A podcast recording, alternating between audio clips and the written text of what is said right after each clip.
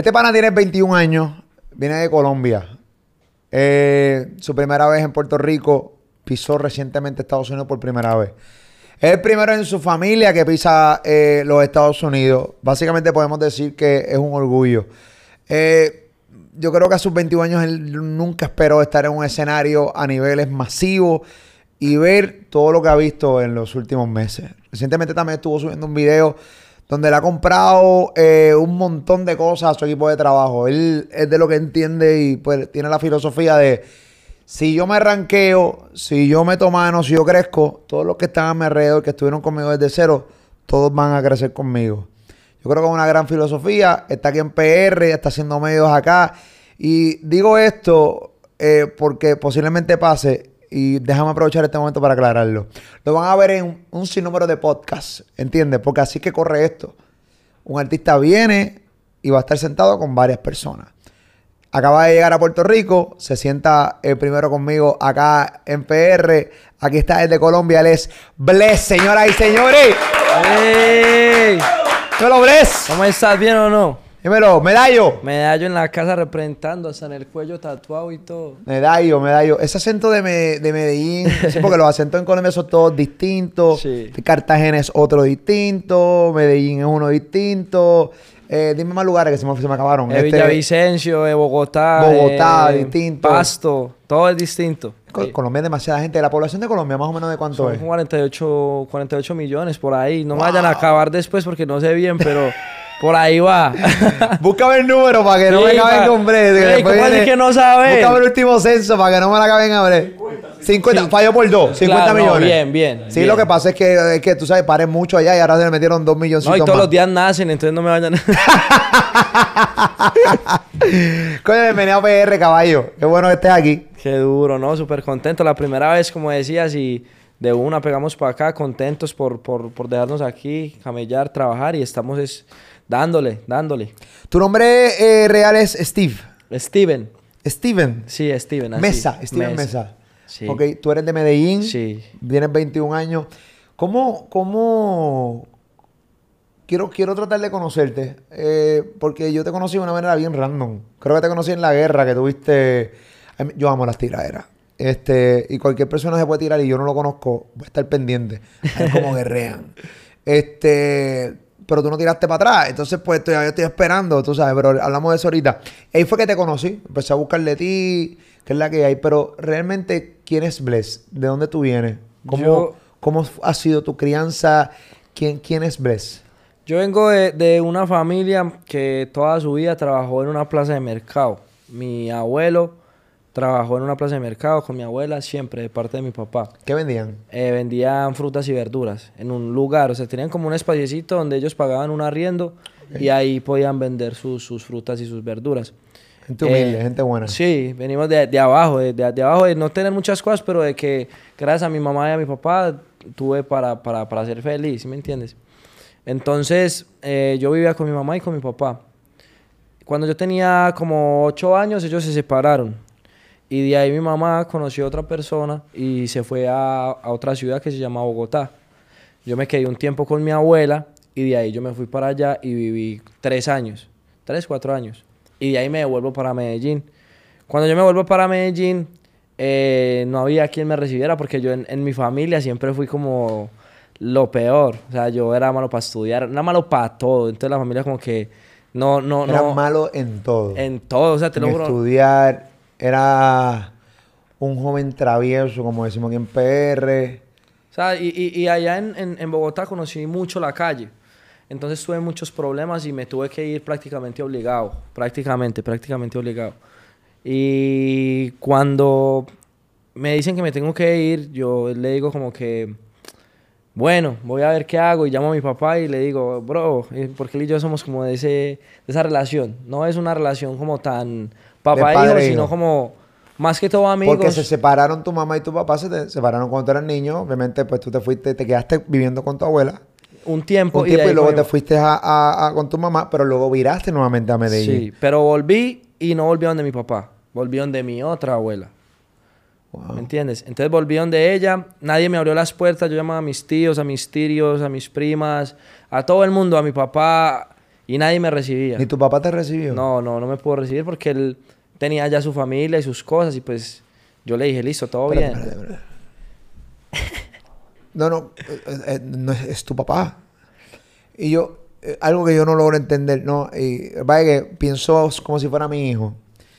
Y yo puedo pensar, poner que mi hijo sea un, un hijo de puta. Mi hijo está a otro nivel. Mi hijo está, es malo con cojones. Es travieso, no estudia, corta clase, no sigue instrucciones, le gusta la calle. Yo tengo otra familia, mira para atrás, mínimo yo lo voy a escuchar. ¿Qué pasó, hijo mío? O mínimo algo voy a hacer porque no lo voy a ver en la calle. Y no quiero atacar a tu papá, lo más seguro, Sí. culturalmente hablando, es distinto aquí, como Muy yo. distinto. ¿Entiendes? O lo más seguro estoy opinando basado en algo que no he vivido. Y no sé qué tan molesto yo pueda estar contigo. ¿Qué tan, y perdonando la expresión, qué tan, qué tan hijo de puta tú podías ser de chiquito que no te quisieran recibir en tu casa? Pero, pero sabes que en Colombia se ve mucho eso.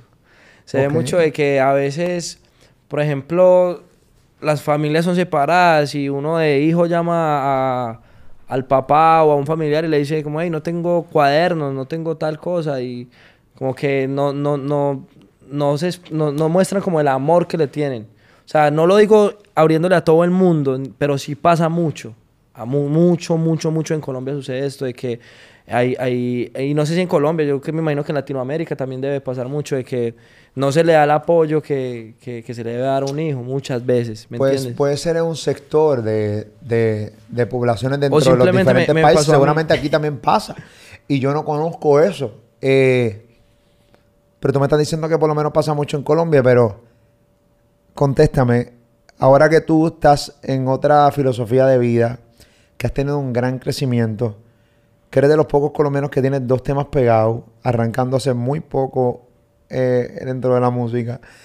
Eh, ¿Qué tan malo o travieso tú podías ser? Ahorita dije hijo de puta, pero entonces voy a bajar la, eh, este, la pregunta. ¿Qué tan malo podías ser tú, travieso, eh, para que tu familia no te recibiera? ¿Qué, tan, qué tantas cosas tú hacías? a esa No, edad? yo, yo digo que simplemente es el hecho de que ellos no, no, no, no quisieron, o, no, no vieron como que la- la- las ganas de ayudarme. ¿Me entiendes? Porque mi mamá era como que no se vaya, no se vaya, solucionamos, solucionamos, así que tengas problemas. Y yo no, yo me tengo que ir, yo me tengo que ir porque fue algo como que mi mamá nunca supo lo que yo hacía en la calle, porque yo no llevé los problemas de la calle a mi casa. Pero tú estabas, Pero tú estaba full en la calle. Estaba muy en problemas de que yo me iba dos, tres semanas de la casa y mi mamá ¿Hacer qué?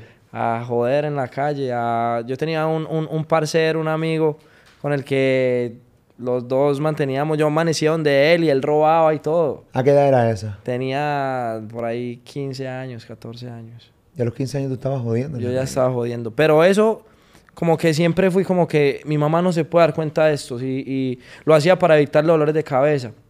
Entonces yo era como haciendo mis cosas, pero callados, ¿me entiendes? Y yo eh, me fui porque la, la comunicación entre ellos se perdió mucho.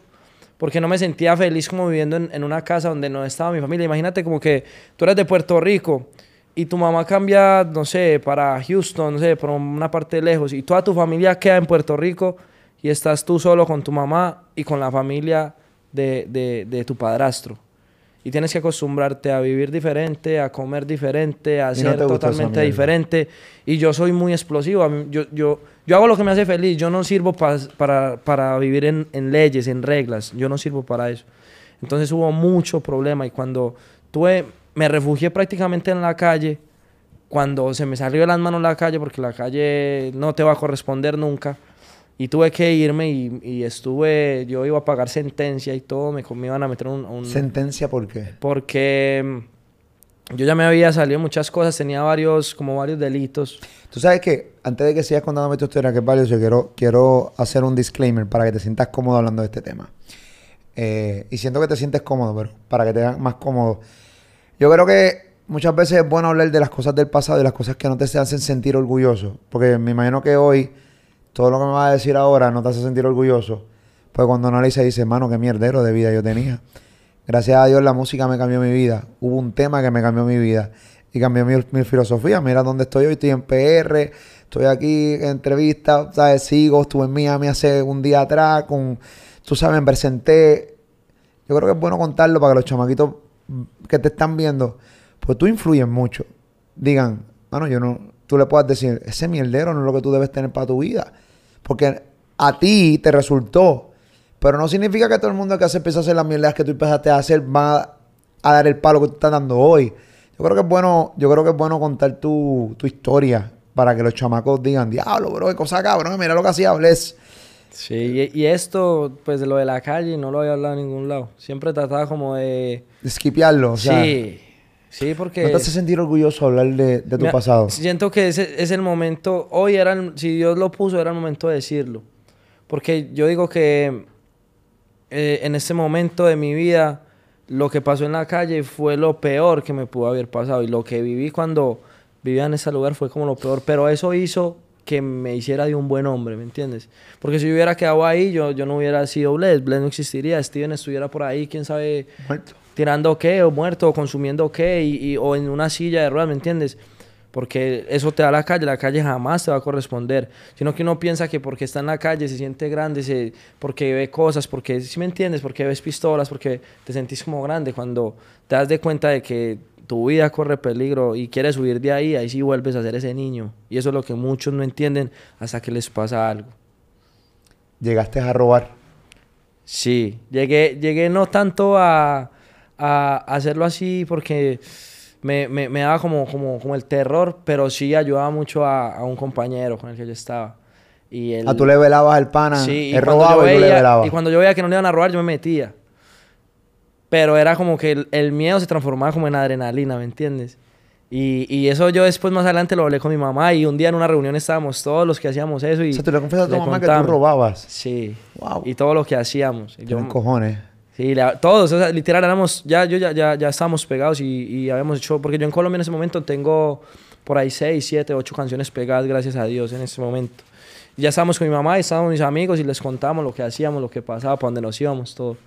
Pero nunca lo había dicho en, en, en unas cámaras, siempre como que lo quitaba.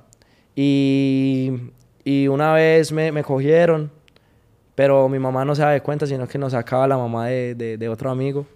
¿Te cogieron haciendo qué? Robando. Robando. ¿Robando Y- qué? Robando un celular. Pues robamos celulares. ¿A la gente o a tiendas de A- celular? No, a, a- a la gente. Él era como, yo le decía yo, y yo, bro, pero no, no, no vas a robar un niño, no vas a robar a alguien. Si vas a robar a alguien, roba a alguien que te pueda, ¿sí me entiendes? Que te pueda meter la mano. Porque también dentro de mí como que yo siempre he sido muy noble y yo decía y yo, yo, pero yo ¿por qué estoy haciendo esto? ¿Sí me entiendes? Pero, O sea, te cuestionabas tú mismo por qué carajo estabas haciendo esa cagada. Y yo le preguntaba a "Ey, bro, pero, pero ¿por qué? Porque en sí, te lo digo, no fue que lo hiciera por, por, tampoco por la necesidad, o sea, no era que viviera un- una mierda pues con mi mamá. Pues aquí puedo hablar como quiera, ¿sí o qué? Tranquilo. Que viviera pues, ¿sabes? Marica, había muy maluco, no. Pero era como que el parcero mío sí vivía mal. Y, y a él le gustaba la calle. Y lo que pasaba era que me estaba envolviendo a mí en la calle también. Entonces como que ya como que yo estaba tan envuelto que yo cuando quise tirar para atrás miré y yo, ah, pero es que ya dicen que yo hago esto, ya dicen que yo vendo esto, ya dicen que yo hago esto. Y a mí me requisaban la policía y me decían, ah, es que el negrito y usted. Y el paisita, el paisa, porque así me decían allá. Y yo, no, yo me tengo que ir ya. Cuando yo me iba a ir me pasó un problema y, y me pasé de golpes con alguien y me metieron a... a esto es, es como un, algo de menores. Y Es me, una cárcel de menores. y me metieron 48 horas ¿Con quién te diste par de con- en el colegio, pero ya me estaba como volviendo a portar bien, ¿me entiendes? Ya como que estaba dejando todo eso atrás y estaba volviendo a, a manejarme bien, a estudiar. Eh, entonces, eh, estaba, me, me- me- me metieron con, con alguien que, que habla con menores y me iban a meter a un centro de reclusión que se llama El Redentor, que queda en Cundinamarca, que es un municipio de Colombia, un, un departamento de Colombia, perdón. Y mi mamá contrató como, como alguien que me logró sacar y me dejaron solo un- unos días. Logré salir. Y ahí fue donde yo dije, bueno, me tengo que ir ya de acá. Yo no puedo vivir más acá. Ya me tengo que ir. El, el- el- donde yo vivía se llamaba Zipaquirá, que era un municipio. Entonces yo digo, bueno, me tengo que ir, me tengo que ir, me tengo que ir. Y ahí es donde yo empiezo a llamar a toda mi familia y nadie, nadie. Hasta que yo les dije, yo listo, si yo ya viví calle aquí, la vivo allá y me voy. Y me fui. Puedo, puedo entender entonces por qué no te abrieron las puertas, porque al principio no lo lograba entender. Pero con todo eso eres familia, pero el background que con el que tú venías, cogiste cárcel de menores, este, venías robando, te cogieron varias veces, entonces quieres regresar ahora a Medellín de nuevo. Tu papá tiene una nueva vida, con una nueva esposa, una nueva familia. Dice, o sea, no me vas a traer problema en mi nueva familia. Mm, Quizás lo pueda entender algo, pero no dejas de ser su hijo. ¿Qué hiciste? Yo llego a Medellín y llego donde mi abuela. Mi abuela de parte de mi mamá. Que ella fue la que me, me ayudó, literal. O sea, yo debo... Las abuelitas mi- nunca fallan. No, no, las abuelas no te van a dejar solo jamás. Y ella me dijo, listo, yo le doy la oportunidad, ya que está aquí, quédese. Y vivíamos en un cuadrito, te voy a mandar ese, ese video, vivíamos literal. Haz de cuenta, es la mitad de, de esto. Y entrábamos a la calle, a la casa, de la puerta de la calle se veía la cama, yo sacaba mi cama del suelo. Tú ibas un pasillo, dos pasos y el baño y el para comer, por la cocina y ahí para lavar la ropa, la lavadora y ya, no había nada más, no había ni patio, nada. Y ella me recibió, me recibió ahí con mi abuelo y me volví a estudiar. Cuando volví a estudiar, eh, yo organizaba, yo cambié rotundamente todo, todo, todo, todo, todo. Me empecé a, a comportar, empecé a manejarme bien, mejor dicho. Cuando ella me dice, bueno, ya usted tiene 17 años. ¿Usted qué va a hacer? Ya, ya va a cumplir los 18. Yo, yo cumplo el 27 de enero años. Ya estaba para cumplir los 18. Necesito que usted me diga qué va a hacer. ¿Va a trabajar o qué? Porque es que yo no lo puedo mantener. Y, y yo lo entiendo porque yo le decía yo, abuela, eh, regálame dos mil pesos, que dos mil pesos es como un dólar. Yo, y así, yo para salir, y yo, "Mit- mita, yo digo mita. Yo, mita, yo no, no tengo, déjeme. Entonces era muy pesado para ella porque ella ya tiene su edad, tiene sus gastos, sus cosas, y fuera de eso estaba corriendo conmigo. Entonces me vuelvo a estudiar y yo, soy, yo jugaba mucho soccer, jugaba mucho y siempre... ¿Eras bueno o, o- o un? Fui bueno, fui, fui- soy, pues ya porque no tengo para jugar, pero antes ¿Le metía? lo que me hacía reconocido a los lugares donde llegaba era que yo jugaba mucho. O sea, yo llegué al colegio y todo el mundo quería jugar y intercolegiados que jugábamos contra los otros colegios y, y todo el mundo que Steven, que Steven, que para jugar, que eso. Entonces me siempre fui como famosito por eso. Y cuando vivía en, en, en Zipaquirá, por el micro también me conocían, me mantenía jugando. Entonces yo llego y llego a estudiar normal. Cuando yo me em- empiezo a hacer amigos y todo. Y conozco conozco mucha gente y voy compartiendo normal. Cuando ya me dice mi abuela, tienes que trabajar, y yo le digo a mi papá, y yo, yo escucho, así le digo yo, yo, "Eh, necesito trabajar, ¿qué me voy a poner a hacer? ¿verdad? Que ya yo estoy acá, usted está por allá, pero por lo menos póngame a trabajar. Entonces él me dijo, ah, listo, de una. Entonces el, el trabajo de él es de 2 de la mañana cargar un camión Diablo. y por a las 5 de la mañana irse en el camión a vender las frutas y verduras. Entonces yo me levantaba a las 2 de la mañana hasta las 5 de la mañana cargaba un camión, ¿cierto? Y yo estudiaba a las 6 de la mañana, a las 7 de la mañana. Entonces me tocaba cargar el camión, hacer un poco de, de pesos ahí y yo compraba un tarrito de, de- de gomitas que son caramelos y los vendía en el colegio para poder tener dinero. Entonces trabajaba de 2 de la mañana a 6 de la mañana. De ahí salía, me iba a estudiar de 7 a 1 de la mañana. Y de ahí por la tarde De me iba a 7 de la mañana a 1 de la tarde. Eso, a 1 de la tarde, perdón. Ok, ok, ok, ok. Y esos eran mis días. Y así trabajaba. Y los fines de semana trabajaba con mi papá de 2 de la mañana a 10 de la noche, 12 de la noche, porque cargábamos y nos íbamos a vender en el carro. De en el 2 de la mañana a 12 de la noche. Sí, nos íbamos en- cargábamos de 2 de la mañana a 5 de la mañana. Y de ahí What the arrancábamos fuck? ¿En serio? todo el día, sí. Casi 24 horas sin dormir. Sí, y a veces trabajaba sábado y domingo, entonces imagínate llegar eh, a las 11 de la noche un sábado para levantarme a las 12 de la, de la madrugada un domingo y volver a hacer lo mismo, pero hacía dinero. Y volvía vuelto mierda y sucio y oliendo maluco, pero eh, era mejor, me sentía, su, me sentía mejor que estar por ahí haciendo cosas donde vivía antes, ¿me entiendes? Cuéntame algún momento que te acuerdes cuando estabas en el calentón, en el verdadero calentón, en la calle, robando toda la verdad, el, el- el susto más grande que, que pasaste, que tú diste. No, no, yo tengo que parar esto porque honestamente esto no es para mí. O sea, tú lo dijiste, tú eras de los que te quedabas afuera velando, te ponías muy nervioso, eras un tipo muy noble. De repente veías al, al- al socio tuyo robando, te sentías incómodo a niveles de que dijiste, no, yo me tengo que ir de aquí, yo me tengo que alejar de esta gente, porque si no me voy a joder, Sí. me van a matar. Y, y yo lo estaba viendo muy normal. Entonces cada vez me involucraba Sí, más. no, y no, lo- lo- lo- te acostumbras a eso, lo normaliza. Yo, yo me acuerdo una vez que estábamos jugando un partido de, de- de soccer de, de micro, si le decimos nosotros microfútbol allá. Y habían dos tipos en, en la gradería como diciéndonos cosas. Y nosotros pues en la de nosotros, normal. Y el amigo que yo te cuento es muy loco. Pues yo te hablo con él y él es mi hermanito de calle y yo lo veo y, y yo lo quiero cuando voy. Y yo no sé qué le dijo el tipo a él.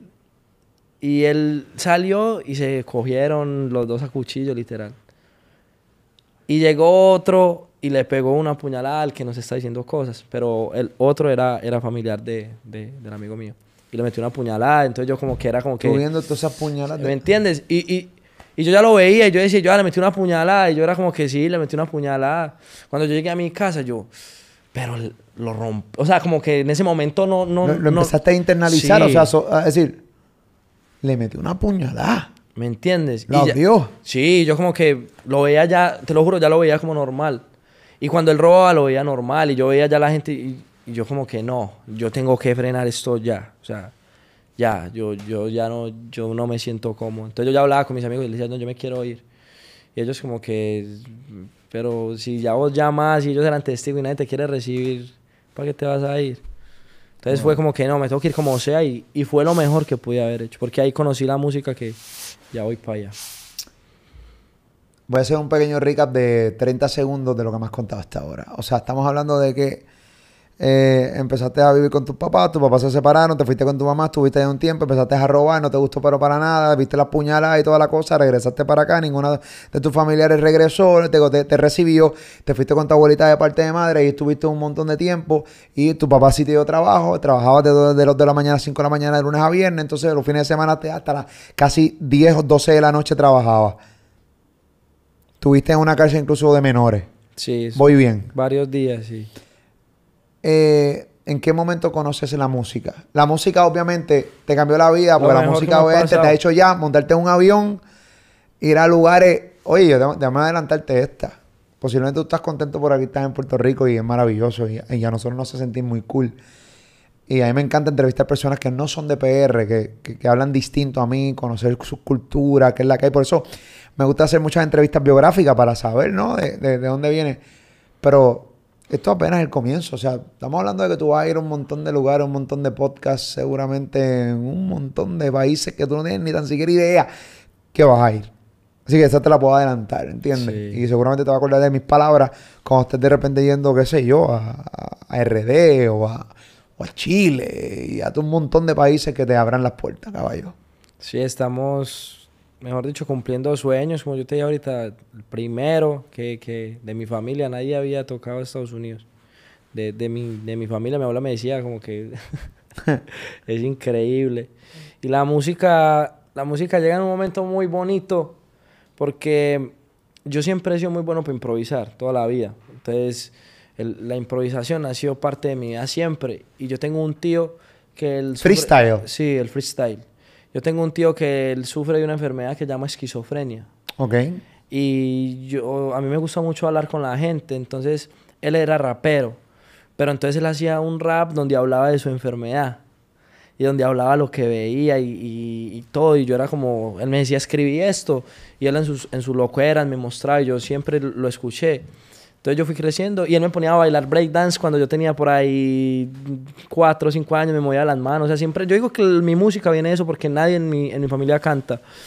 Entonces, yo crezco y un día yo estoy rapeando en, en- en el colegio porque había una niña que me decía, si, si usted me, me- me- me hace un freestyle, le compro los dulces. Y yo, ah, ok, entonces yo empezaba, va, va, va, que a rapear, que están muy bonitas. ¿No te acuerdas de freestyle? mamacita". No, pues yo tiraba lo que, lo que me saliera, yo nunca me acuerdo, que están muy lindas, que esa boquita, que la sonrisita, que tal, bueno, fluf, ya así. Y me compraban. Entonces ella me dijo, ah, usted lo hace muy bien. Yo tengo un, una- un amigo que tiene un estudio de grabación. Y yo le dije, yo, yo no, pues que eso debe ser muy caro. Y yo, la verdad, yo no tengo plata para eso. Es que no, hablé con él, vea, ese es el número de él. Entonces yo, ah, bueno. Y yo tenía un tema que le hicieron a un tío que, que en paz descanse, que a él lo mataron ma- cuando ya estaba niño. Y se llamaba Historia de Comuna, que era la historia de, de, de todo lo que le había pasado a él. Entonces yo llegué donde, donde unas personas y ellos me dijeron, ah, sí, muestre. Y yo les mostré como rápido, ah, sí, bacano. Ese es el número del productor. Vaya donde él, nosotros lo llevamos, bueno. Y aparecí en un barrio que se llama el Barrio Antioquia, que es el barrio que yo digo que yo represento, aunque no nací, no me Antioquia. Barrio Antioquia. Antoquia. Antioquia. Antioquia. Antioquia. Antioquia. Antioquia. Eso, sí. Antioquia. Antioquia. Exacto. Si lo no quiero pronunciar mal, seguramente mucha gente de ahí va a estar viendo este, este podcast. No, pero no quiero empezar estamos. cagando en Colombia. No. Y tú sabes que, que Colombia es mi tercer eh, país que más me sigue aquí en el canal. Está entre Colombia y República Dominicana, batallándose ahí duro. RD Colombia, o sea, está Estados Unidos, PR, Colombia, RD, pero full ahí, muchos colombianos siguen Molusco TV, así que saludo al Corillo de Colombia por full desde acá desde PR, duro. Todos los colombianos, papi, mantenemos ahí mirando la vuelta como es. Y entonces, yo llego ahí. Yo no soy nacido ni criado ahí, pero yo digo que Bless nació ahí. O sea, olvídate de Steven Mesa. Ese día nació Bless Duro. en esa casa. Entonces yo llego y yo le digo, yo, bro, pero yo tenía un problema que yo... A mí me gustaba mucho el reggaetón, pero yo no me veía haciendo reggaetón. Porque lo mío era rapear, era el freestyle. freestyle. Entonces yo como que en una base de reggaetón yo, yo, yo lo tiraba, pero no me sentía como cuando estaba empezando en ese momento. Entonces él llegó y me dijo como que, hey, Bless, eh, no, venga, hagamos otra, otra cosa diferente. Él se llama Lil J, el productor, un saludo para Lil J. Me dice, no, venga, hagamos un acústico o algo. Y yo, no, no, no, no, no, yo quiero hacer un rap. Y yo venía pues de escuchar a, a Arcángel, que, es mi, que hablé de estos días con ayer, hablé de ayer con él y yo lo admiro un montón. Y Así me- porque ayer tuviste, bueno, cuando estamos grabando esto, no sé en qué momento estábamos poniéndolo, pero ayer era domingo eh, que se junte con Anuel. Estuvo de cola, de, estuvo- Sí, entonces me, el- imagina- me imagino que ahí lo cachaste. El Vibras, el Vibras Fest. El Vibra Fest en Miami. Sí, ahí, ahí, ahí, ahí nos, nos conocimos. Entonces, yo venía como a escucharlos a todos, Héctor El Fader, a mí, a mí me gusta mucho eso, Yomo. O sea, los clásicos del reggaetón suenan todo el tiempo y como que así yo tenga 21 años, yo crecí escuchando a todos estos artistas todo el tiempo. Pero fuera de esos también escuchaba el rap colombiano. Y bueno, él me, convenció. Hicimos un acústico y yo lo grabé y me sentí súper cómodo. Y sí, canté, cantadito. Yo nunca cantaba y yo, bueno, yo canto bien, yo, yo no me veía cantando. Cuando, ahí lo más lindo de la historia, porque yo, yo paso por una iglesia, yo creo mucho en Dios, por eso mi nombre es Bless. Y, y yo soy católico y tengo a la Virgen María tatuada y a, y a- y a Jesús, perdón, ahí me pasó. Y a Jesús lo tengo tatuado. o sea que Entonces- tienes temor. ¿Ah? Tienes temor de Dios. Sí, lo respeto. Lo, lo respeto y, y le tengo miedo porque él, él es el ser más poderoso del mundo y yo gracias a él estoy aquí. Si, si él no me hubiera dado la mano y no me hubiera abrazado como lo hizo conmigo, yo no sería Bless y mi vida no sería lo mismo porque yo estoy con él y yo a donde llego, llego con él. Por eso la energía que, que yo transmito, yo siento que es bonita porque Dios está conmigo en todo momento y a todo lugar. Entonces yo me arrodillo en esa iglesia y yo le digo, y yo vea, así, literal, yo le hablo así. Yo no, yo, yo sí mucho rezo el Padre Nuestro, pero me gusta hablar con él y yo dentro de mi corazón siento que lo O escucho. sea, tú le hablas calle a Dios. Exacto. Yo le dije, yo vea, yo no sé qué hacer con mi vida. Yo no tengo qué hacer.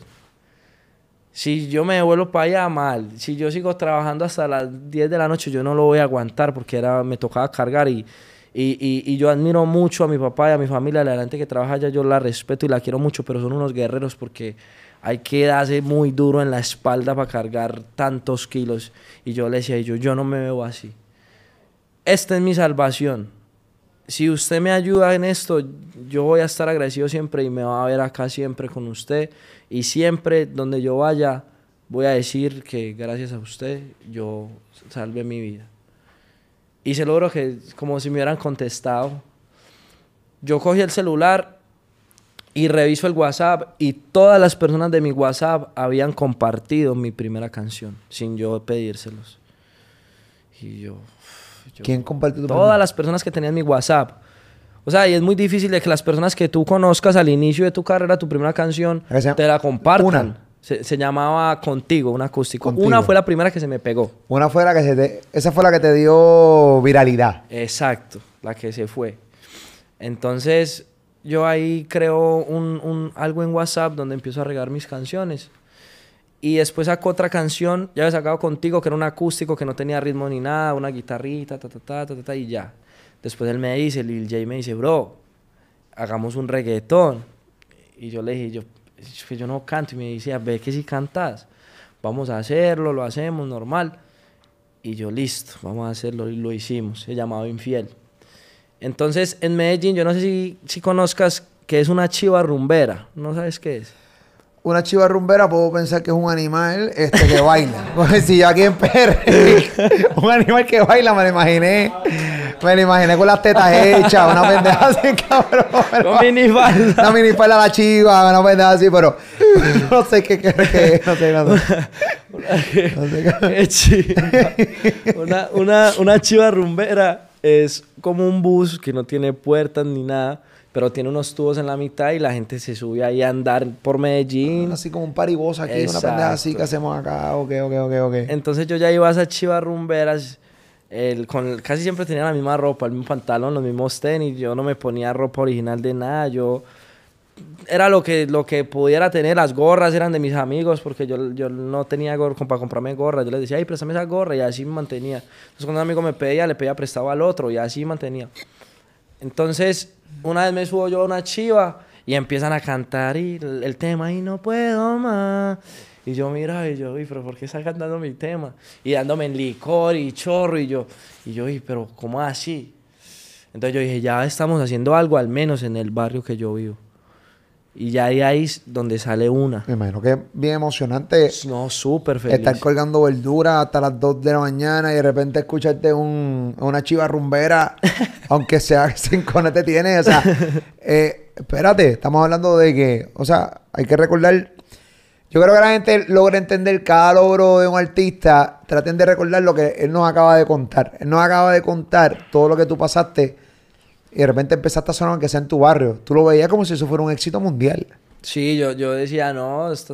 Me sentía como, como ayer cuando, cuando canté en, el- en el Vibras, te lo juro, la misma energía así y todo. Yo, yo están cantando mi música y yo los miro, yo con los que estudio, con los que ah, le están cantando. De ahí, yo ya estoy en el estudio y yo hacía free. Yo hacía free. Y yo, mi sueño más grande en ese momento era entrar a Freestyle Manía y Benny nunca me subió o Freestyle Manía nunca me subió y yo se lo dije a él en, en la cara. y lo digo y él sabe que le doy palo. Uh, métele caliente a Benny Benny, cabrón. No, mentira, Benny me dijo que no era él, que era, que era Oski el que no me subió. ah, no, oh, delegó la culpa. Sí, Qué bravo. sí. Delegó la culpa a Benny Benny. Ah, ok, pero, ok. pero ¿sabes por qué se la doy? Porque él, en un- él me metió un live y me dejó rapear cuando estaba empezando. Y nunca me subieron. Entonces yo decía, y yo, no me subieron. Yo voy a hacer que mi Instagram sea mejor que esa página. Y yo se lo dije a él cuando lo vi. Y yo veía que con los que yo hacía free, porque éramos un grupito en Medellín que estaba O sea, tú haciendo estabas molesto, realmente encojonado porque... Y, y, y, y hay que ser honesto. O sea, yo no manejo mi cuenta de Instagram 100%. Yo tengo un corillo de gente ahora mismo que mientras yo estoy hablando mierda contigo aquí... Yo tengo gente subiéndome posts ahora mismo. Ahora mismo tú vas... Pero déjame ver si estos cabrones me subieron algo. A ver si no botarlos para el carajo ahora mismo, hombre. A ver si subieron ahora... Que... O sea, hay, hay dos posts, básicamente, que estos papichis acaban de, de subir. eh, Mientras mi- estamos en la entrevista. Mientras estamos haciendo... Sí, porque es así. O sea, que yo puedo creerle a Benny que él no manejaba la página al 100%. Pero también eso ustedes no lo saben. Tú, lo que único que tú tienes en tu mente es que Benny Benny en Freestyle Manía no te subió tu, tu, tu, free, tu Y, free. y eso pasa con muchos peladitos, muchos chamaquitos también, que él me decía, muchos me echan la culpa a mí, pero yo no puedo estar Pero pendiente es que él, a todo él el la, mundo. él es la cara. ¿Me entiendes? Eso es la cara. Y te encojonaste full, de verdad. Bro, te, me enojé, te lo juro, porque, Y tú dijiste que tu cuenta de Instagram va a estar más cabrona que la de Freestyle Manía. porque yo miraba a muchos y yo decía, por ejemplo, el, el, el, el- que era como un, algo del- de, la página que subían un free a alguien que no conocían y yo, y yo, por free mod, algo así, no me acuerdo bien. Y yo decía, y yo, y yo, yo, yo por lo menos debo estar ahí, por, en un roster, digamos que no, aunque también me siento capacitado. Pero yo por lo menos debo estar ahí, yo, yo, yo no sé yo por qué estoy, no estoy ahí, si yo de verdad le estoy metiendo. Entonces yo dije, yo no me van a meter, no les voy a insistir más. Y borré todos los videos que les había enviado. Todos, todos, todos, todos. Y empecé a hacer free semanal, free semanal, free Pa' tu semanal, Instagram. Pa' mi Instagram. Entonces ya la gente en Medellín empezó a conocer el peladito que se pintaba el pelo de morado y se hacía trenzas. No sabían quién era Bless. tienes trenza. Sí, Qué bueno que era- te las quitaste. Y tenía mucho acné. Entonces me conocían por el... y qué bueno que te lo quitaste. ¿Verdad que sí? cabrón, cuando se las quitó Raúl Alejandro las trenzas, coño, cabrón, qué bueno que te quitaste las trenzas, caballito, o sea, basta. Además que eso, deja- eso te quita el pelo bien, cabrón, te descojona el pelo. Eso lo, lo, lo- te lo daña desde la raíz. Es, es, es bien malo. Sí, no, pero ahora te ves cool, o sea, está, está, está chévere. Sí, el, el, el colorcito que es un... Ya está despintadito porque no me dio, no me he recortado. Tengo que recortarme aquí. Y bueno, yo hago, hago los frees, los subo a Facebook, se me empiezan a viralizar los frees, pero me doy de cuenta de algo. ¿Qué? Que los frees de, de maleanteo no se me iban virales, los del fronto y las cosas, sino que los frees que hacía para las niñas se me pegaban. Entonces yo dije, yo voy a hacer tres frees para niñas, para mujeres. Y los hice y se me fueron virales todos por Facebook, ya sabían quién era yo. Y yo, listo, se me fueron virales, ahora yo no quiero quedarme haciendo free. Porque el free va a pasar de moda en algún momento. Y eso era lo que no entendieron ninguno de los con los que yo mantenía. No lo entendieron. O sea, que tú entendías que tú, ya tú tenías la visión de que el freestyle iba a pasar de Sí, moda. sí. Y, si, y los que se quedaran ahí se iban sencillamente a joder. Y los que iban a hacer música eran los que de verdad se iban a pegar. Y los que se quedaron pegados ahí se jodieron hoy. Se, se están trabajando, están trabajando todavía. Pero no, no les dio la luz. Como Sí, pero, hablaba. sí- pero sí, no, no, no, no están. O sea, no están, no están sonando. No, no, no tienen Están- ni una sola canción, se quedaron ahí en los frees. A mí me encantan los freestyle. No, los frees son súper Yo encuentro que eso es un talento, cabrón. O sea, cuando tú, haces, tú tienes la oportunidad de hacer un freestyle, montarte un beat y poder incluso improvisar esas batallas de los gallos, a mí me encanta verla. Yo encuentro que eso es un talento sobrenatural. Yo encuentro que todo el que coge un micrófono, hacer un freestyle improvisado, con un pie forzado de lo que sea, o pararte frente a frente con alguien a guerrear. Yo creo que eso, yo creo que eso es un, so- eso es un talento sobrenatural. Pero, pero hay dos tipos de, de freeze. Los de Freezelmanía no todos son, son, No, no, hay, no hay son unos escritos. Sí. Exacto. Lo sé porque ahí tienes cuatro rascabichos atrás haciéndote los coros. Eh, eh. Ya, o sea, que ya estos tipos Ya- ensayaron. Estos Sí. tipos se ensayaron aquí. ¿Entiendes lo que te estoy diciendo? Pero eh, están también los de la batalla de los gallos. Que son ahí, esos tipos simplemente... Vamos aquí. Esto tiene una regla y eso, pero es sin escribir. Eso es un talento sobrenatural. Sobrenatural. Incluso los que escriben los freestyle. Eso es otro talento. Porque tú ves esos chamaquitos metiéndole ahí. eh, y, hoy día que los freestyle están metiéndole bien rápido al palabreo. Esas nenas que le meten ahí, cata, cata, yo, yo me asfixio escuchando y digo, diablo, estas mujeres le meten cabrón. Tú, tú, si yo te digo, yo me invito que le metas un free, ¿le voy a meter aquí? Sí, ¿A capela? una pista, sí. Ah, con a pista, sí. capela. No, a capela, a capela. Pero chimba con pista, ok. Una pista, no, yo te voy... Se puede. Búscame ahorita... Pongo yo una acá y la pongo al micrófono, ¿o qué? Yo, búscala, búscala ahí. Y ya después le- lo Nos vamos acomoda. acomodando a ver cómo suena esa pendejada, caballo. Vamos para allá. Ey, bueno, Bless, hecho en Medellín, dice así. Ey, hey, cuando rapeo, yo simplemente aquí conduzco. Estamos parchados en la entrevista con Molusco. Es el bendito, todas las flores del jardín. Estamos en PR y represento Medellín. Es lo que tengo, tengo la escultura. Te puedo hacer maleante hoy pa' que la niña mueva la cintura. Qué locura. Es el bendito el que tiene la letra rápida y también la letra dura. Improvisado, lo tiro de medio lado. Pum, un puñetazo y te caes como paqueado. Improvisado, rapeado y demostrado que el talento que yo tengo, Dios me lo ha regalado. Es inaudito, no es un delito. Estoy bendecido, por eso soy el bendito. Te lo repito, aquí una y otra vez. Es el molusco junto a Bless. ¡Uy! ¡No bulto! ¡Qué duro! ¡Qué duro! ¡Qué duro! ¡Qué duro! ¡Qué duro! Eso, eh, eh, esto, esto es un talento. Esto, esto es talento. ya. Eso no, no todo el mundo tiene esa pendeja. Claro, es práctica la pendejada, pero o sea, yo, yo, yo considero que si yo rompo a practicar, nunca me va a salir. Eh, No, no, no, no, no voy a intentar hacer ridículo nacional. ¿Sabes? Porque, porque es que es difícil, cabrón. ¿Sabes? Empatar las palabras que terminen como igual que la otra. Eso, es un- eso es un talento, cabrón. Eso es de admirar. Eso es de admirar. Qué duro. Este, pensaba que me iba a decir que no, que no iba a... No, coño, lo improviso después. No, para para allá. no vamos allá y si Ah. nos equivocamos, pues qué hijo de puta, ya se fue. Fue puta, pues. Sí, si nos equivocamos ya, no lo moche que todo, y nos equivocamos, ya. ¿Dónde nos quedamos en la historia? Que está cabrón, señores. Yo estoy bien pegado a esta historia. Yo, yo, yo no... Esto está bien cabrón. ¿Cuánto vas a entrevistar? Eh, 40 minutos y yo siento que va como 10 minutos. O sea, ha sido. digo, ha sido, ha sido bien rápido. Ok, nos quedamos. Rompe las canciones a sonar en, en, en los party balls que tú le- ustedes le llaman, ¿cómo es? Una chiva rumbera. La chiva rumbera. Em- ¿Qué pasa después de ahí que te empiezas a escuchar? Cuando lo de los frees te contaba, me pegan tres frees y yo digo, yo no me voy a quedar haciendo frees. Ah, ¿verdad? Y voy a, a hacer una canción con los tres frees que tengo pegados. Y le digo a Lil J, que fue el que hizo la pista de una, le digo, bro, vamos a hacer una, una pista y montemos los tres frees ahí. Pero yo no tenía dinero para pagarle a él las producciones. Entonces me tocaba pagarle por partes. Entonces él me decía, listo, hoy vamos a grabar el intro de la canción. Dame 30 dólares. Y yo trabajaba de una de El la intro de ma- la canción 30 dólares. Yo trabajaba de una de la mañana Tú le llevas eso a Tiny hoy. a Chris a Gaby Music. A todos estos tipos, dímelo flow, estos tipos. No, pero así es, papi. Hay muchos productores que están dispuestos también a, a joderse con los Porque, chamaquitos porque estábamos empezando, ¿me Claro, entiendes? Y el, y, el, y el estudio era en, en la casa de él, ¿me entiendes? Entonces, pero para mí pagar la producción de 200 dólares, yo lo veía porque en, en pesos colombianos eran 500 mil pesos. Y yo pasé 500 mil pesos, yo tenía que trabajar, no, todo el hijo de puta día. Y, y por eso esperaba un mes o dos meses para conseguirlo, porque fuera de eso era muy difícil conseguir 200 dólares para que me entiendan. Entonces yo llegué a donde él, ¿En cuánto tiempo tú te, con, la- con el trabajo que tú tenías, cuánto te tardabas en ganarte 200 dólares americanos?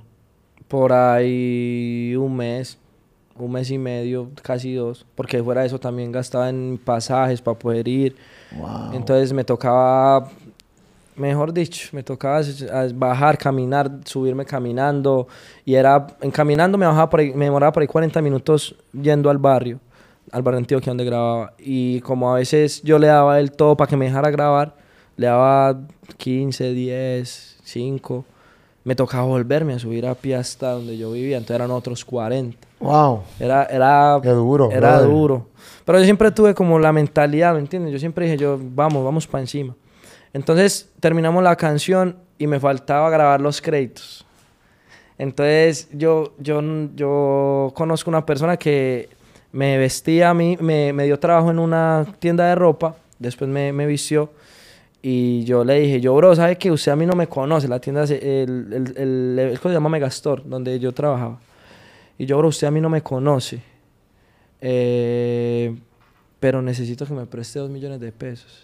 Que eso eran, ¿cuánto? Tres, cuatro, quinientos dólares en ese momento.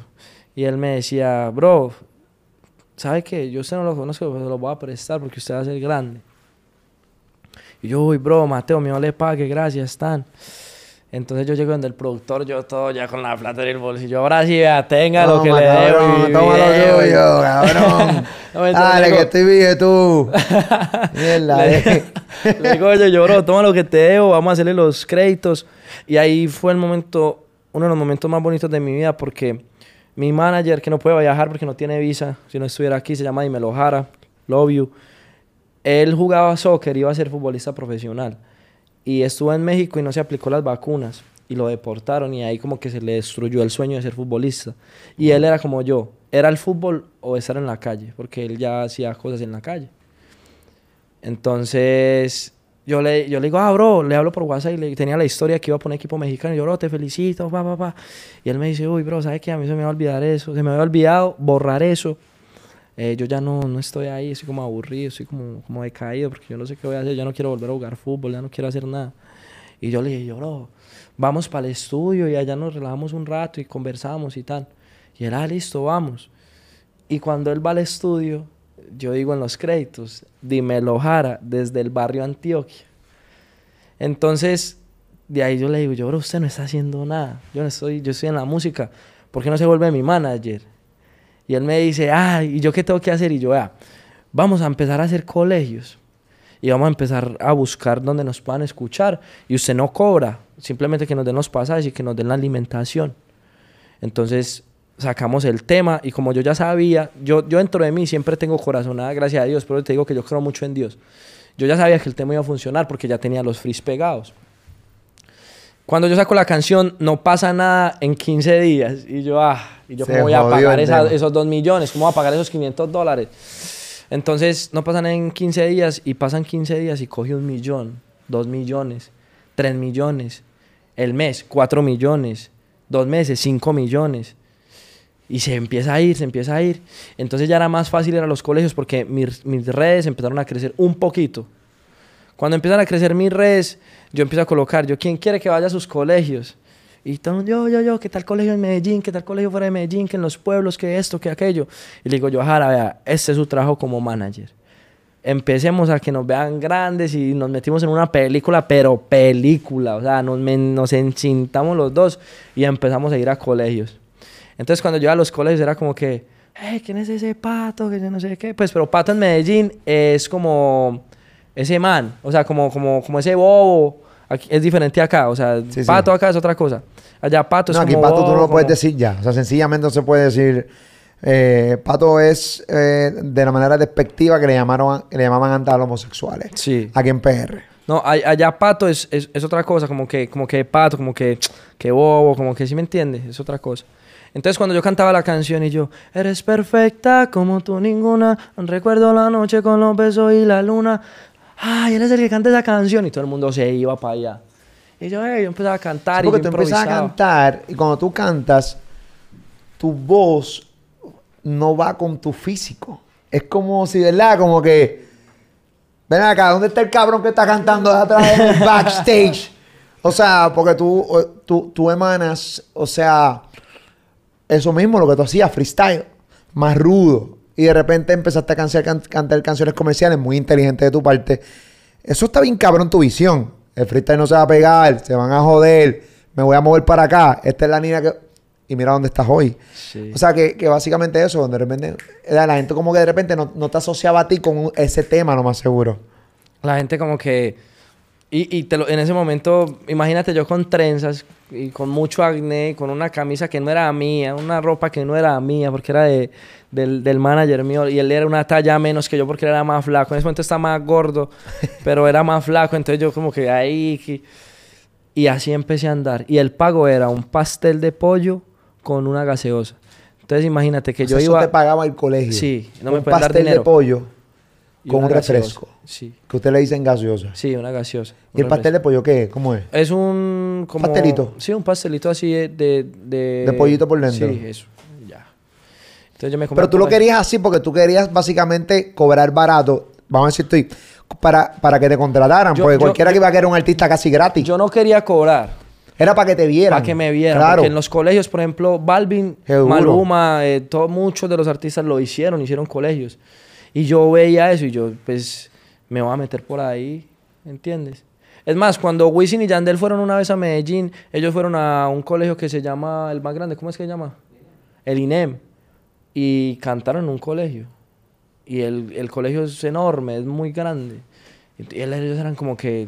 Porque yo hablé con alguien que es el papá o el padrastro de Lil J que se llama... eh, bueno, es de apellido Camargo.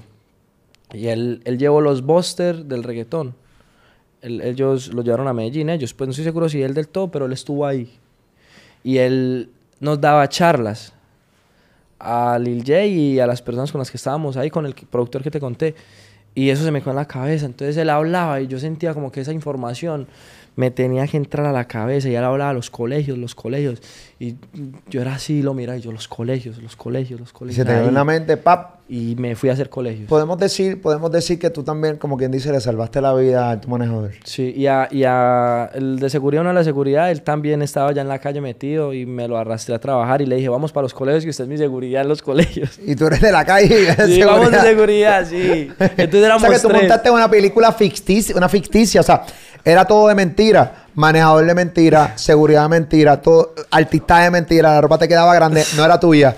Me quedaba pequeña, peor. Ah, pequeña, peor. Y entonces, eh, montando un artista fake para empezar a llevarle, encaminarlo a un artista real. ok, rite- Por un literal. pastelito y un refresco. En un colegio. Y un colegio. Y en un carro prestado. Porque en, en el carro que nos mo- manejamos era de, de, de un Y tú tenías un guille, cabrón. Te bajabas de ese carro con un guille como si tú tuvieras el banco virado. Yo me bajaba y, ¡ay! ¿Se han escuchado esta canción? Y todo el mundo, ¡ay! Cuando ya nos bajamos y nosotros, oh, mire, se trae los bolsillos y nada. Pero me sentía feliz porque mi nombre empezó a crecer. Y cada vez que iba a un colegio diferente, la canción más sonaba y era lo que me apasionaba, ¿me entiendes? Fuera del dinero y de lo- lo- la- las cosas materiales, yo era como que estoy cantando y estoy haciendo mi sueño realidad, aunque con un sonido que no se escucha ni chimba. O sea, yo, yo cantaba y eso era que... ¿Me entiendes? Sonido yo- de mierda. Y yo empecé, ¡ay, griten, griten! Para que no escuchara el micrófono. Y yo... Pero siento que ahí cogí cancha. ¿Qué, qué clase de mierda de sonido está sonando? La verdad es, mi- es que malo es, bro. Y tú que se joda. pero fue mi cancha. Yo siento que yo ahora manejo los... Yo, yo me siento que yo manejo el, el escenario muy bien, porque en los colegios, yo hice por ahí más de 500 colegios. Muchos colegios. Yo, yo hubo un tiempo que estudiaba y me salí a estudiar para, para poder hacer colegios. ¿En qué momento fue que, que dijiste, hermano, ya eh, suficientes colegios? O sea, ¿cómo fue que empezó a crecer más? O sea, porque me parece bien inteligente de, tu parte, fuiste una esponja en el sentido de que seguiste la misma, seguiste la misma línea de muchos colegas tuyos de, de Colombia, que hicieron colegios básicamente gratis para tener visibilidad. Una de las cosas que entiendo es, tú puedes hacer, tú puedes hacer 2.000 colegios, pero si eres un mierda, eres un mierda. Ahí te quedas. Ahí te queda. Tú hiciste 500 colegios, certificaste que eras bueno, certificaste que el tema estaba pegado, pero ¿en qué momento dijiste, espérate, espérate, tenemos que empezar a hacer otros movimientos? ¿Y qué fue lo que ocurrió? Cuando aparecieron ellos, cuando apareció JM World Music, cuando apareció Héctor Velázquez. Yo, bueno, que Héctor Velázquez, él sabe, él al principio no creía en el proyecto. Yo estaba vendiendo ropa porque yo ya tenía que pagar la plata que me habían prestado. Y, y con YouTube, yo no sabía cómo monetizar YouTube, apenas estaba aprendiendo. Entonces, estaba vendiendo ropa y con, con, con donde me, me, me prestaron el dinero. Y llega una persona que se llama Alejandro y él tiene en el celular el, el Instagram de un artista, pero como si él fuera el que lo manejara. Que es un artista súper pegado en Colombia, que es un señor ya, eh, se llama Darío Gómez, que es música popular en Colombia. O sea, es, un, es una persona que está de generación en generación en generación en Colombia. Y yo le digo, yo, "Ey, ¿usted por qué tiene abierto el Instagram de él si usted no es él? Entonces le empiezo yo a preguntar, a preguntar, ah, es que yo manejo eh, en una compañía el YouTube y las redes sociales y todo. Y yo, ah, yo soy artista, ahí mismo. Yo canto, yo tengo esta canción pegada, fu, fu, fu. Y le mostré y me dijo, esos números son falsos. Así. Y yo, pero ¿por qué son falsos? Que porque solo tiene esa canción, que mire eso, que si tienes el, el, el YouTube Studio. Y yo, sí, sí lo tengo y le mostré y se, se impresionó. Es que, wow, me decía. Ah, o sea, pensaba que, tú, que tus números eran falsos. Yo- sí, yo le decía, yo, yo- ¿usted cree que yo hoy no tengo para pagar las canciones? Voy a tener para meterle bots a eso o para comprar likes. Oiga, este, le decía yo. Yo me imagino escuchándote encabronado. Que No, te- yo, yo puto, yo gana eso. ¿Usted cree que, que pues? ¿Usted cree que, que pues? Yo no tengo plata, papi. Yo, yo soy así, yo, y así furioso. Le quedó ahí. Cuando llegó al turro el, el- el proyecto y le mostraron todo, y empezó a llegar a la compañía, a la empresa, y todos de allá, del jefe del lado de Velázquez, no creían. Como que, ah, que él me dijo después, yo que voy a traer a ese desafinado, a esas trenzas, ese no tiene porte de artista, ¿quién es él?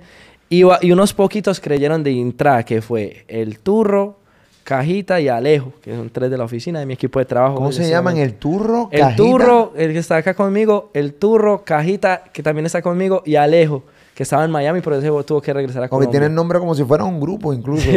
Coño, con ustedes Es el que- es que- es que- cajita, ya dejo. es que en Colombia, si, si no tienes un apodo, no te quiere nadie. ¿En serio? Sí. No sabía, pendeja. Todo el mundo tiene apodos. Todo. ok, que ok, el gordito, ok. Que, que el llave, que, que, que cajita, que ñelos, que, que el viejito. Tu nombre que- vale mierda, entonces Sí, ahí. allá ok. no tienes apodo, no, es porque no tiene amigos. Eres un mierda. ok, ya entiendo, ya entiendo. Pero quedó cabrón, quedó cabrón. Entonces estos panas son los que realmente creyeron en ti. Sí. Que indagaron bien chévere en los números de YouTube y que vieron que realmente era un artista orgánico. Era real. Entonces yo llego y la primera persona que conozco es al turro. Él me abre la puerta de allá. Y literal conectamos, cla, los dos, porque los dos somos barrio, los dos hablamos y nos gusta la misma música, el rap. O sea, conectamos. Arcángel, nosotros lo, lo poníamos en todo el, todo el tiempo y hicimos clic.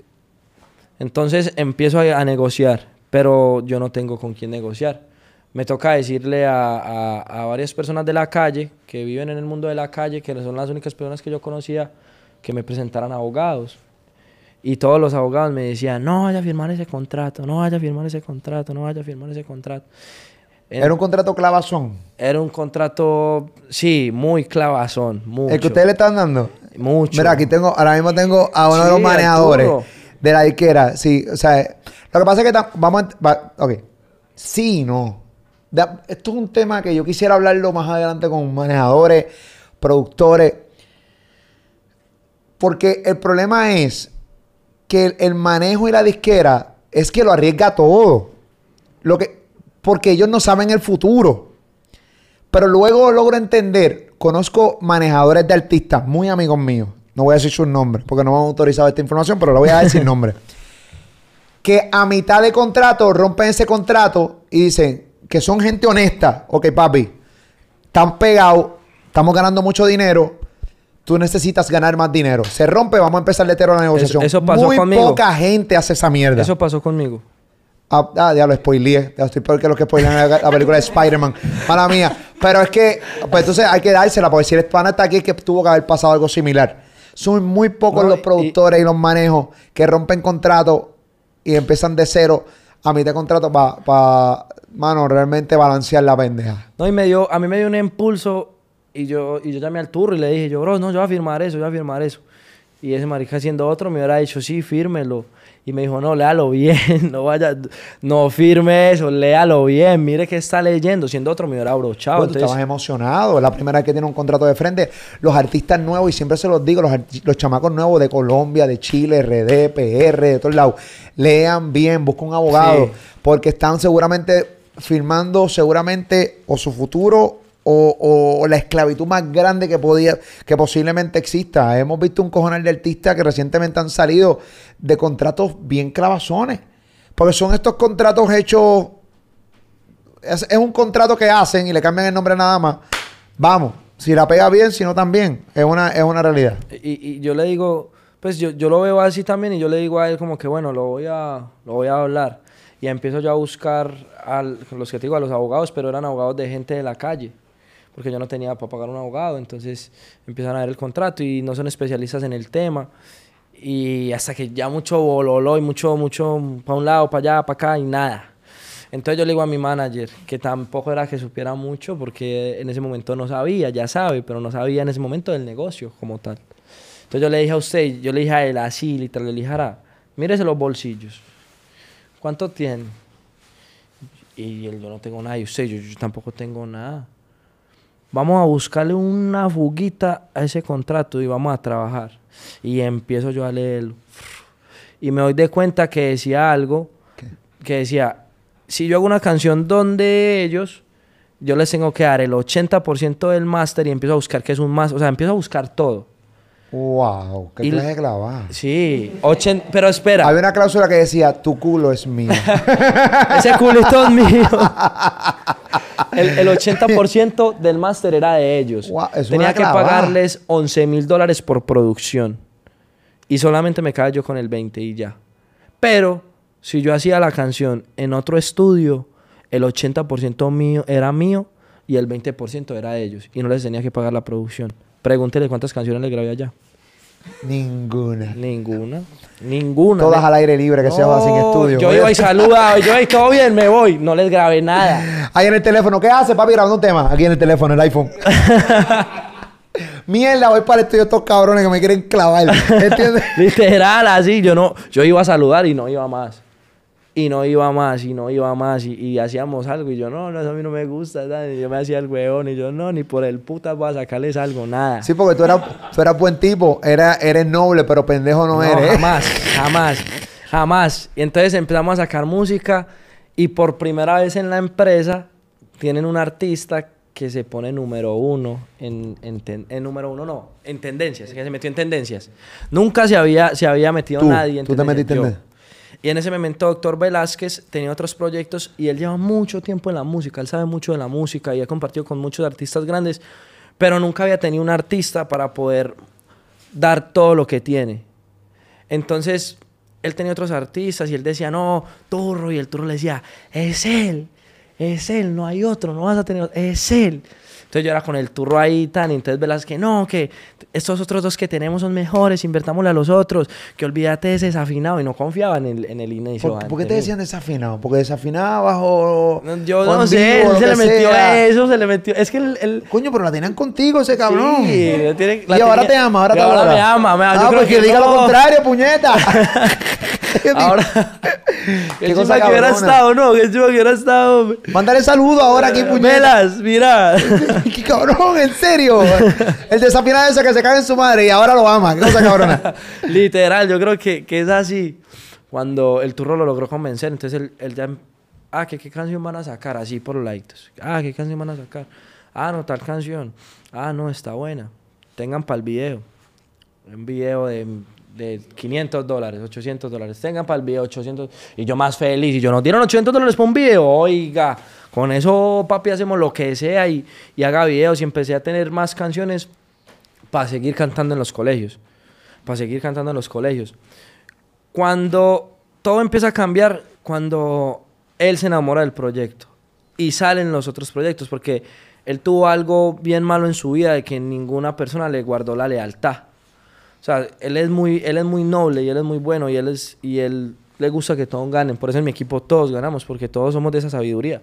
De que si yo tengo, tú tienes, tú tienes, tú tienes. Si yo tengo un Mercedes, tú también debes de tener un Bueno, Mercedes. vimos el video hace unas semanas atrás eh, que realmente, pues básicamente tú confirmas eso. Si yo tengo, tienen todos. Todos, todos, todos.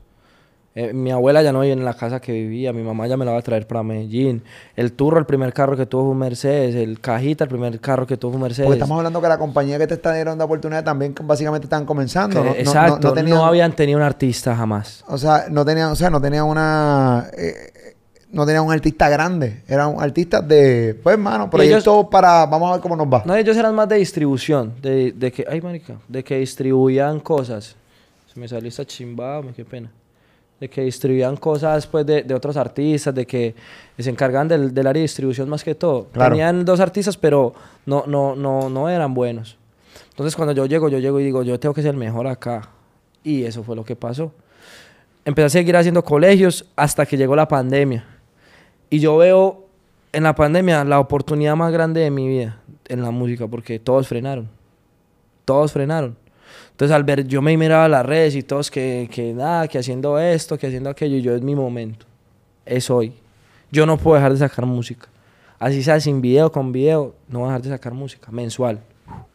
Y saqué, y saqué, y saqué, y hacía mis frees mensual y me quiebro el, el tobillo, este tobillo. Y hacía yo frees con muletas. Sin, en la restricción y todo, yo salía con mi manager y yo grabemos aquí antes de que venga la policía y me tocaba tirar el free, pa, pero seguía dándole contenido a la gente, el mismo contenido, el mismo contenido. Hasta que mi vida cambió y la vida del otro artista cambió cuando sacamos un tema que se llama Lejanía, junto a Ryan Castro, que es otro artista que está muy pegado en Medellín. O sea, en ese momento eh, somos él y yo de los nuevos, los que están haciendo show, los que están desbaratando todo. Y sacamos Lejanía junto el 27 de noviembre del 2019, ¿cierto? Ese día cambió mi vida. Porque ya no era el, el niño que hacía freeze, no, ya Era la Bless, el de lejanía. Bless, el de Lejanía junto a Ryan Castro y él era Ryan, el de Lejanía junto a Bless. Wow. Y empezamos a, a, a seguir camellando, a seguir camellando. Yo hice discotecas, él empezó a hacer discotecas. Después yo saco Imposible y empieza mi carrera a crecer. Cuando yo hago Imposible y yo lo canto la primera vez en una discoteca, y yo imposible si después de esta no estamos borrachos. Y la gente era, si tienes novio, ay, ponle los cachos. Y estamos apenas volviendo de, de de las discotecas. Entonces el artista más cercano que tenían era el chamaquito que apenas estaba empezando. Pasa todo esto, em- sigo haciendo discotecas, ya no eran colegios, eran discotecas, empecé a cobrarlo las cositas, empecé a, comprarme mi ropita original, empecé a vestirme mejor, empecé con, con, con, con la música, pero siempre con los pies en la tierra, como me ves acá, como me van a ver toda la vida, otra vez, toda la vida. Sigo cantando y llega Maluma a mi, a, a mi carrera musical. Cuando llega Maluma, fue, yo ya, listo, he cambiado mi vida en lejanía donde fui artista. Cuando yo ya conozco a Maluma, mi carrera se explotó. Ya. Porque lo que hizo él fue montarse en una canción donde él dijo eh, le gustó la canción, se la mostró un amigo, el mejor amigo de él, y dijo, me voy a montar en ese remix. ¿Quién es él? Ah, un peladito tan de tal lado, listo. Nadie se ha montado en ese remix, yo me voy a montar en un remix porque en Colombia antes no, se, no, no, no había pasado eso jamás. Maluma fue el primero que ayudó a una camada nueva de artistas en Colombia. Y gracias a Dios fui yo. Gracias a Dios fui yo. Él se, me montó, se montó en el remix. A mí me llamaron y me dijeron, ah, que este artista se quiere montar. Y yo, ¿quién? Cuando yo escucho y yo, Maluma. Yo, pero es Maluma, acaba de sacar una canción con The Weeknd. ¿Y por qué se quiere meter en la canción conmigo? que yo brincaba y yo saltaba y yo. Acá que hacer un remix con The Weeknd, que es puñeta de con Bless. Imagínate. Pero es que así es que es.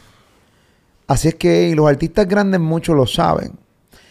Los artistas grandes también tienen visión. Recuerda que los artistas grandes también muchas veces viven limitados. Y te voy a explicar. Y, ustedes me dicen si estoy en lo correcto o no. Cuando tú eres artista como Maluma y tiras una canción bien cabrona y haces un featuring, o sea, un remix con The Weeknd, eh, empieza a llegar a mercados que nunca llegas, pero tienes temor a perder la calle y tienes temor también a perder la esencia de lo que tú eres como colombiano en el sentido de Maluma. ¿Y qué dice Maluma? ¿Quién, esta canción está sonando, me gusta, me voy a montar aquí. Él dice, tengo un remix local Colombia con un chamaco nuevo y también tengo entonces mi remix con The Weeknd. Y entonces estás en los dos mercados, como quien dice. Aquí algo parecido lo hizo Bad Bunny con Lugar La L, con la canción de eh, 100 millones. ¿Entiendes? Estaba pegado bien cabrón Bad Bunny con un montón de temas y de repente salió con ese remix, eh, con ese tenor remix, una canción normal con Lugar L, con un chamaco que estaba, que está, que tenía la calle prendía. ¿Entiendes? Son, eh, los artistas hacen mucho eso y me parece bien inteligente de parte de cualquier artista grande que quiera ayudar a un chamaco pero en nuevo. Colombia eso no pasaba. Eso que tú dices nunca pasó. Jamás. Nadie lo había hecho. De que se interesaran en, un artista nuevo. Porque hace 10 años no salía una camada nueva de artistas en Colombia. ¿Qué, y, qué te parece a ti el hecho de que para muchas partes del mundo solamente, cuando hablan de Colombia, solamente piensan en pocos artistas? Maluma, Balvin, eh, G, Sebastián Yatra, quizá Manuel Turizo.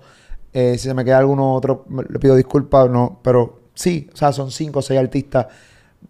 Y yo sé, porque he visto podcasts de diferentes compañeros, colegas que hacen este tipo de, de, podcasts. Trap House es uno. Eh, recientemente Benny Benny, que estuvo también allá en Colombia. Me consta, he visto también otros podcasts este, locales de, Colombia que veo una, una, una, camada, un montón de chamacos nuevos, una cultura nueva de música, de chamacos nuevos metiéndole, de no tan solo de medallos, sino a nivel de todo Colombia. Cuando te dicen, cuando piensan nada más en eso, ¿a ustedes les molesta o cómo ustedes trabajan con eso? No, yo digo que nosotros le damos muchas cosas a esos artistas grandes, a todos, a, Maluma, a Carol, a Balvin, a, a, Yatra, a, a Manuel, a los que mencionas porque abrieron una puerta muy grande. Gigante. Enorme. Eso, eso no se veía en Colombia. O sea, lo que ellos hicieron. Y, no, no, es como que tengan que decir tampoco como él, es él, no. Yo, yo agradezco de que ellos abrieron la puerta y que yo con mi esfuerzo tengo que trabajar mucho para cruzar esa puerta. Para yo hacer un choli, digamos, como vino Carol y la partió aquí. Para yo hacer en la madre la partió Carol aquí. Sí, ¿me entiendes? O sea, ella ya, lo que hizo ella con eso fue como decir, vea, Aquí en Puerto Rico también puede ir un colombiano y no hay necesidad de que yo lo suba. Yo ya vine y abrí aquí, entonces me tengo que esforzar yo el triple para venir a partir, porque ella ya dejó una esencia de que en Colombia hay mucho talento, ¿me entiendes? Y ahora le sumamos de que después de Imposible Remix o en Imposible Remix se montaron en, otro, en otro remix, ¿me entiendes? Empieza como a crecer eso y a, y a mostrarse que en Colombia hay mucho talento. Entonces, no, no, no me disgusta, de lo contrario, los admiro, los respeto y lo que han hecho es increíble y con la ayuda de Dios vamos para allá porque vamos a trabajar súper duro. Qué duro, qué duro. A mí, ¿en qué momento de la historia es que abren ese, ese contrato de nuevo? Que obviamente le adelanté varios pasos, pero ¿en qué momento es? Justamente en qué momento. ¿De parte de quién vino? ¿De la compañía hacia ti? Vamos a sentarnos. Yo creo que nos está yendo sumamente bien. Vamos a abrir este contrato. Vamos a hacer un contrato más justo que sea más para allá que para acá o por lo menos 50 y 50, que también es lo justo. Porque las disqueras y muchas veces los manejos toman todo de riesgos económicos. No saben el futuro, no saben si realmente el artista va a dar el palo. Y también eso hay que decirlo. Porque muchas veces siempre ponen al patito feo como el manejo. El manejo no siempre es el patito feo. Si hay manejadores hijos de puta pero no todos son así. Hay que verlo. O sea, yo me arriesgué. Yo, yo a este tipo le he invertido 4 millones de pesos. No sabíamos que le iba a dar el palo. Entonces, ¿por qué entonces yo soy el cabrón? Porque ahora estamos... Claro, porque no sabíamos el futuro. ¿En qué momento fue el Cabrerón ese contrato? Como, como te dije, Velas es muy noble. Y él venía que todo el mundo lo, se le abriera. Y yo le decía, yo, bro, yo no, yo no dejar tirado, yo estoy a muerte, yo, yo le llamo mis palabras, yo voy así, me hable el que me hable, yo, yo estoy con usted y siempre ha habido ese conducto y vea, si quieren hablar conmigo, hablen con él, con él, con él, con él, yo no sé nada. O tiene que saber alguien del equipo, siempre está el conducto, porque es como la lealtad que se tiene que mantener. Y él me, él me decía que en el contrato, pero igual llegaba a YouTube y llegaba por ahí 500, 600 dólares y él me lo daba todo. Me decía, yo sé que usted no tiene, tenga, téngalo todo, téngalo todo. Después, así. Entonces él llegó a un punto que vio que estaba incrementando las ganas y me dijo, no, venga, organicemos otra vez eso. Cuadrémoslo y ya yo, le, yo ya le explico y yo ya voy a meter a Jara a trabajar acá y le voy a explicar todo sobre el negocio y les voy a compartir mi información y vamos a hacer un equipo de verdad. Y llegó el momento de hacer equipo. Y ahí fue donde ya yo ya tenía 20, 19 personas trabajando para mí. Wow. Que eso es lo que somos, ¿cierto? Como 20, personas. Que es el área de diseño, está todo solo trabajando para, un, para el artista. Y ya no es por un pastelito y una y ya No es por... ya, sí, ya era, ya era otra, otra cosa. Cuando organizamos todo, cuadramos todo, y llega Seagull, que es una compañía de, de los Estados Unidos que puedo decir que es de Gustavo López, Gustavo López. Sí, Gustavo López, claro que sí. Entonces cuando llega Gustavo al proyecto Bless, eh, ya cambia todo, hay ya un orden, una arquitectura, ya es algo... Estructura. Estructura, exacto, qué pena. Estructura, ya tiene todo, o sea, ya es un proyecto. Entonces, eh, yo digo que eso es un equipo del manejo y del artista. Primero el artista tiene que ser comprometido y el, maneja, y el manejo tiene que ser comprometido con el artista para que las cosas funcionen. A veces siento que es más disciplina que talento, ¿me entiendes? Porque si uno es muy talentoso pero no es disciplinado, no va a durar mucho. Es muy importante tener talento, sí, pero yo digo que la disciplina si tú entrenas todos los días, si tú entrenas, si tú entrenas, si tú trabajas, si tú trabajas, si tú trabajas, si tú trabajas, vos decís como que ya de verdad siento que, que voy para arriba, pero si tú tienes talento y todo el día te duermes, te duermes, te duermes, te duermes, el talento se va a ir yendo. Te vas volviendo lento, te vas volviendo gordo, te vas volviendo retrasado, ¿me entiendes? Entonces con el equipo hicimos como que ese, ese match y de ahí para allá empezamos a crecer. Mucho, mucho, mucho, mucho, mucho, mucho, mucho. A crecer, a sacar música. No fallábamos. Dos millones, tres millones. Yo las cantaba en las discotecas. Yo en Colombia canto nueve, diez canciones, ocho canciones y todas las cantan, todas. En mis shows todas las cantan, desde Lejanía hasta Medallo que salió hace, hace unos días. Y ya fue cuando empezamos a sacar buena música, cuando conocí a Obi on the Drums que para mí es mi hermano en la música, yo, yo lo amo, lo respeto, lo admiro. Qué bien le va a Obi on the Drums. Obi es la bestia, yo digo que lo es la escucho a cada rato cuando yo este, otra vez este cabrón, otra vez este cabrón. Ese, ese Obi on the Drums. On the Drums. Eso cuando una canción empieza con ese Obi on the Drums, eso, eso es un palo serio, entonces llega a mi vida, eh, empezamos a, a, a, hacernos amigos, nos volvimos amigos, hicimos canciones, conozco a los Ruth Boys, eh, conozco a los de Icon, conozco a Sky, conozco ya a la gente de Medellín, a, los verdaderos productores, a los duros. Y ahí empezó a crecer, conozco a los Projects, que fueron los que sacamos Imposible. Y ya llega Medallo, llega mi gira en... Ah, no, antes de Medallo llega mi gira en Estados Unidos. Y yo era asustado, yo en Estados Unidos, yo, yo primera vez que, que, que alguien de mi familia está en la USA. Debe ser, debe ser bien preocupante para cualquier artista estar en su país todo el tiempo y pues, dominas tu país, ya sabes que aquí las canciones, pero viajar y empezar una gira en Estados Unidos sin saber cuál va a ser la respuesta del público. Y tú tener la oportunidad de pararte en un escenario, van a cantar mis canciones.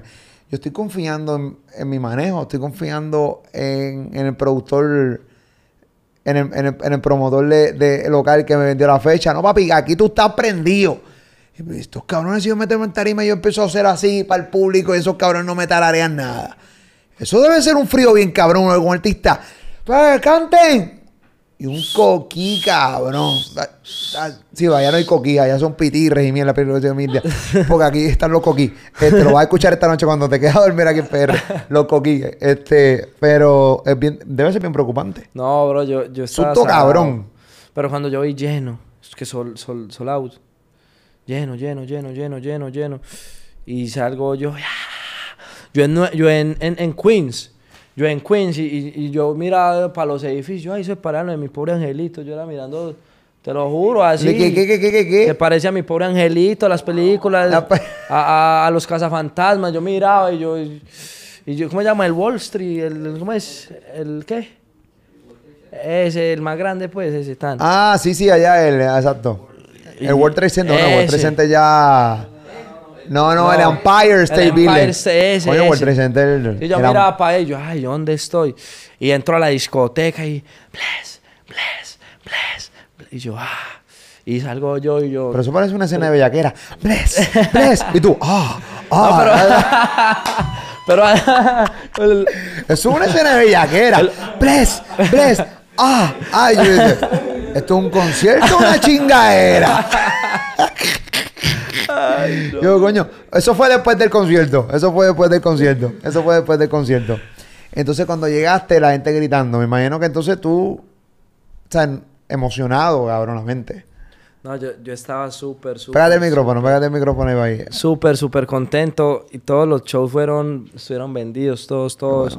Estuvimos en, en, en Queens, en New Jersey, en, en Manhattan, en Tampa, en Orlando, en Miami. Todos estuvieron vendidos. Aproximadamente todos los shows fueron de 2.000 a, a 2.500 personas.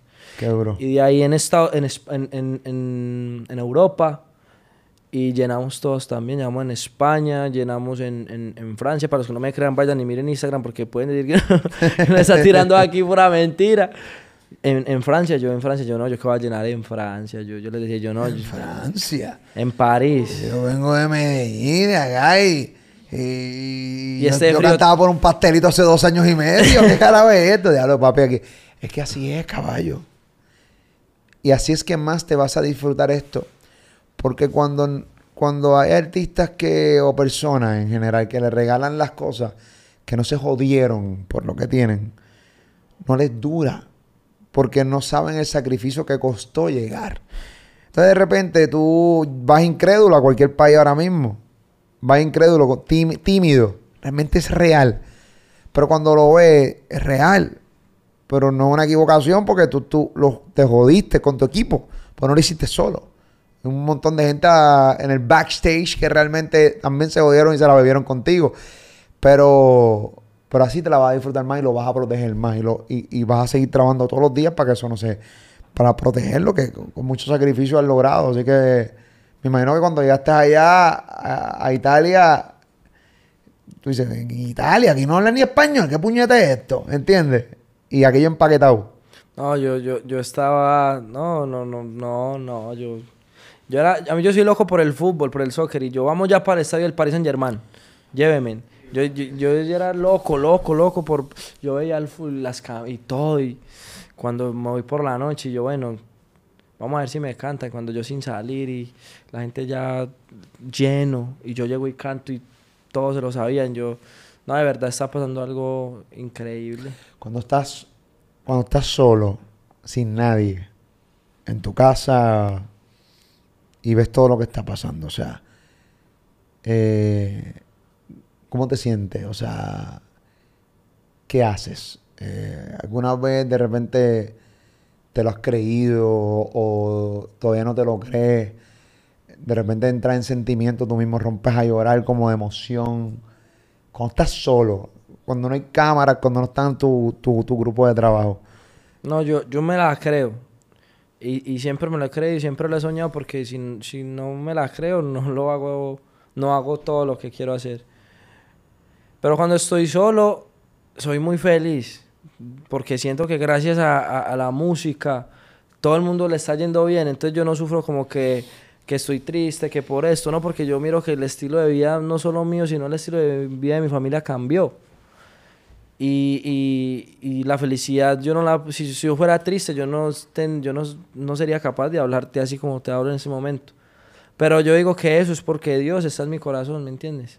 O sea, todo lo que yo soy, toda la energía que yo manejo es gracias a Dios. Cuando estoy solo, cuando estoy acostado, cuando estoy jugando fútbol, siempre estoy con Dios y eso es lo que hace que mi energía no cambie, si está en las cámaras o no está en las cámaras. Por eso yo, las personas que no me conocen y que a veces tanta mierda que, que sí he visto que hay en el género, que Bless es así, que Bless es así, que Bless, que Bless, que Bless, que Bless, que ¿Qué, Bless qué- es muy... hay en las redes sociales que dicen de ti que es una mentira? No, muchas veces eh, me pintan de una manera que no soy. De ¿Cómo que te pintan? De que soy agrandado, de que no me gusta tal cosa, de que eh, yo hago pues, mierda, chismes y, y- y- y mitos que se empiezan a crear que son imposibles de, de Te controlar. encojonan. A mí me, me dan rabia, pero yo le pido mucho a Dios para que me relaje y a veces actúo con impulsos porque yo soy muy impulsivo. Yo no puedo dejar de ser yo. Yo no soy capaz de, de sonreírle a la gente si mi corazón no lo, no No lo siente. Y yo se lo digo en la cara. Y, y por eso dije lo de venir acá y se lo dije en la cara y se lo digo acá y, y lo digo. Y a veces eso trae problemas. Estos días hablaba, hablaba con, con, con, con Arcángel que hablamos un, un cierto rato y, y ha sido una de las mejores conversaciones de, de- de mi vida. Y me decía que, que no me buscara enemigos poderosos. Te decía él. Me decía él. Y yo le decía, y yo, pero es, es muy difícil yo controlar y no decirle lo, lo- lo que siento a la gente. No lo conocía Pero y... te lo está diciendo un tipo que realmente se buscó peleas y problemas con Bro, enemigos te poderosos. lo juro que fue, fue la mejor conversación de mi vida. Es más, yo lo vi, y, y para contar, yo lo vi y yo literal estaba así, porque yo canto Nervioso. por él, yo canto por él, yo hago música por Arcángel. Yo, yo le dije, yo, Les existe por su música y por su estilo. y por- Bless existe por alcance. Son Sí. palabras mayores. Sí, yo, y se lo dije ahí. Y para acabar lejos de te lo encontraste y te dio el consejo de la vida. Me, me yo, yo, yo lo, lo mandé a saludar con mi seguridad, que fue seguridad de, en Medellín. Y, y estamos hablando, yo lo saludo, yo ya me iba a ir y yo, y yo, bro, te admiro mucho, gracias, gracias por dejarme hablar con usted, por conocerlo. Es más, mi intro de mi álbum empieza con las voces de Arcángel. Y me puse como, tengo ganas, tengo, eh, todos me dijeron, todos me ¿cómo se llama esa canción? Aquí hay flores que tienen espinas. Bueno, ese tema, él sale con un coso de cárcel.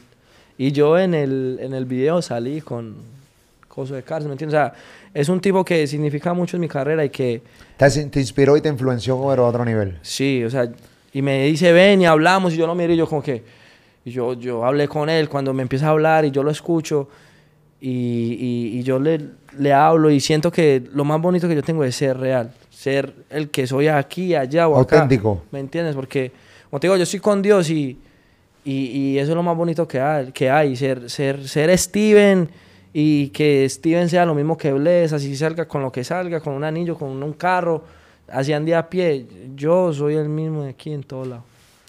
¿Cuándo le contestas a Toto y el frío? Ese... Ha- Hablé también con... ¿Con, con, con, ¿Con Totoy? ah, no, con Arcángel ayer. Y, y le dije algo como que eh, así suene o se prese. Yo no había hablado nada de eso, ni directo. Como que la luz, primero llega a otras personas, ¿cierto? Y después llega a los otros. Y yo siento que ponerme con, con, con tiraderas y con cosas en ese momento no, no es bueno porque no sé qué propósito o qué le pueda sacar yo tirarle a él. Y obviamente lo respeto como artista y sus cosas, pero no ¿Pero por quiero... qué te tiró? Porque del problema de poblado, de más que de ahí se, se, Claro. se pegan sus cosas igual. O a ti te bajaron del. Ese- ese- ya no voy a entrar en lo de poblado. es, sería sí. de nuevo como que enfocar en el mierdero. Y, y realmente este podcast está sumamente chulo para joderlo con este mierdero. Eh, pero sí, lo del poblado lo pueden buscar. Tú hablaste con Chente, creo que Sí. fue. También lo pueden buscar. Que te bajaron, papá. Intentaste comprar el tema. Al final del día, el remix salió con, con los que salió. Que ahí estaba Carol, ahí estaba Balvin, ahí estaba Nicky. Este, tengo que admitir que el, que el remix me gusta, pero sí. O sea, por ese problema, entonces te, te tira. yo, yo digo que es por eso, igual de ahí... Porque se- el tema de original es de ellos. Sí, igual de ahí se partieron muchos lazos y pasó muchas cosas, entonces yo digo como que yo no lo veo como con, pues yo no veo con ganas de tirarle a él, yo quiero ser, yo quiero hacer otra cosa, yo, yo no me veo por ahí. O sea que, por ejemplo, aquí en Puerto Rico, este, ¿sabes quién es Raúl Alejandro? ¿Sabes quién es Jay Cortés? Jay. Cortés recientemente se fue un remix eh, de la canción Si Pepe de, De Ancal. yo de sí, Ancal. sé. Eh, se fue viral y donde le tira a Jay Cortés a, a Raúl. Nosotros hicimos un palabreo, que es el podcast que tengo con Mario, con Coyote y con, Ro- eh, con Robert. Hablando de eso mismo, realmente Raúl Alejandro le debe contestar a Jay Cortés. Había gente que decía que sí, por el momento yo establezco y digo que no, que Raúl Alejandro no, debe ahora mismo tirarle a, nadie, porque su carrera está a unos niveles ahora mismo full y porque su estilo no es de tiraera. ¿Tú opinas lo mismo que yo, un, un artista como Raúl Alejandro no debe realmente tirarle a Jay Cortés? No es porque no pueda, lo más seguro, ganar ni nada por el estilo. Es que creo que van a perder mucha energía ambos, porque ambos son artistas gigantes. Yo digo que uno tiene que, ya, ya al, nivel que ellos están, es como de enfocarse en trabajar, ¿entiendes? Ya de darle, darle, ¿para qué darle energía a algo que te va a indisponer internamente? De que vas, vas a ver un post y algo que, que te está indisponiendo. Yo digo que es mejor hacer un palo global y uno decir, estoy pegado global, que están hablando mierda de mí por una tiradera pues es como gastar energía, esa energía que se concentra en las malas lenguas, en los chismes, y obviamente eso te hace crecer también, mejor métetelo a su, méteselo a su proyecto y, y, y, esfuerza todo eso. Y en vez de escribir que ese es un mamabicho que tan, escriba algo que suene en todas las discotecas del mundo. Es mi pensamiento. Duro. Pero también, digamos, yo me siento capacitado para contestarle al que sea. Pero no, mi corazón no siente hacerlo. Entonces, ¿para qué lo va a hacer? ¿Para que los otros digan, ah, le contestó? Pero si tú lo hubieras contestado, hubieras barrido el piso, ¿o no? No me hagas esas preguntas. no, pero por ahí tiraderas mías, por ahí tiraderas mías cuando estaba empezando para que las busquen y escuchen un poquito. Hace tiempo, medallo, temas que están en la calle ya, caliente, dos temas, me estabas contando que Benny Benny y la gente, yo no sé, siempre, siempre piensa que siempre hay una guerra y lo dije los otros días en un podcast que grabé, yo creo que hay, hay, hay carne para todo, todo el mundo puede eh, comer dentro del mundo de YouTube, en este caso de los podcasts. Y estábamos hablando ahorita de Benny Benny, me estabas contando, Benny Benny estuvo recientemente en Medellín y estabas hablando de, que tienes que bajar a Puerto Rico. Gracias a Benny Benny que tú estás aquí en PR. Sí. yo quiero decirlo públicamente, porque yo creo que eso es válido, ¿no? Y donde te digo, cabrón, tú tienes dos temas pegados. Tienes que bajar a PR a hacer promo para acá. Así que por eso vas a estar en varios eh, medios dentro de, acá del mundo de YouTube, del mundo de los podcasts y eso, para que PR sepa quién es Bless y tienes dos temas pegados dentro de PR. O sea, si él te lo dice, porque realmente es así. Porque ha sido un tipo que realmente se come la calle es él, Benny Benny.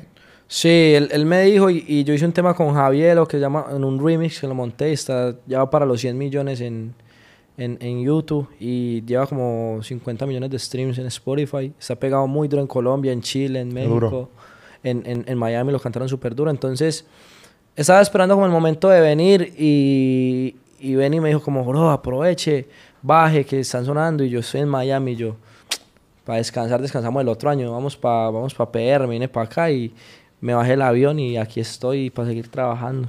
Qué duro. Eh, mano, Qué cool. Tenía, tenía obviamente, como eres un artista nuevo para mí, eh, dije, para prepararme a un artista nuevo, pues tú tienes que hacer la verdadera asignación. Y cuando te sentaste, voy a arrancar la entrevista. Y no pensé que iba a estar tan chévere. Tu historia está bien cabrona. Me encanta porque es una historia que este podcast no tiene fecha de expiración. Este podcast es para que la gente lo vea todo el tiempo y vean la historia de tu vida. Una historia complicada, difícil, dura, de cojones, de joderte de los cojones, de, que no hiciste las cosas bien, de que tu familia te dio la espalda, de que ahora, en, este momento histórico, tú no le has dado la espalda a tu familia, que los estás poniendo en buena, porque es lo que te toca como ser humano y como un, hijo agradecido, y que tu grupo de trabajo está bien ready, bien al día, y que apenas tu carrera está comenzando.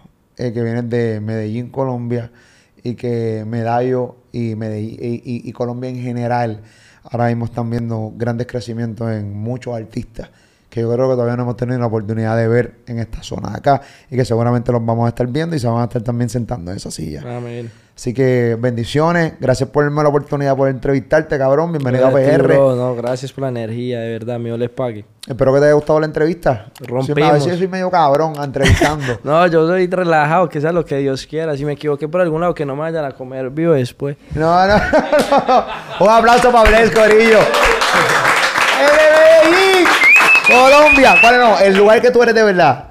Eh, que tú lo dices en tus canciones. Desde el barrio Antioquia. Antioquia. Antioquia. Antioquia. Epa. Antioquia. Tengo que vivirlo en sílaba para que me saque, puñeta. Antioquia. Muy bien, esa es la que hay. Saludos a Colombia y gracias por estar con nosotros aquí. Esa es la que hay. Molusco TV, la fucking casa, puñeta.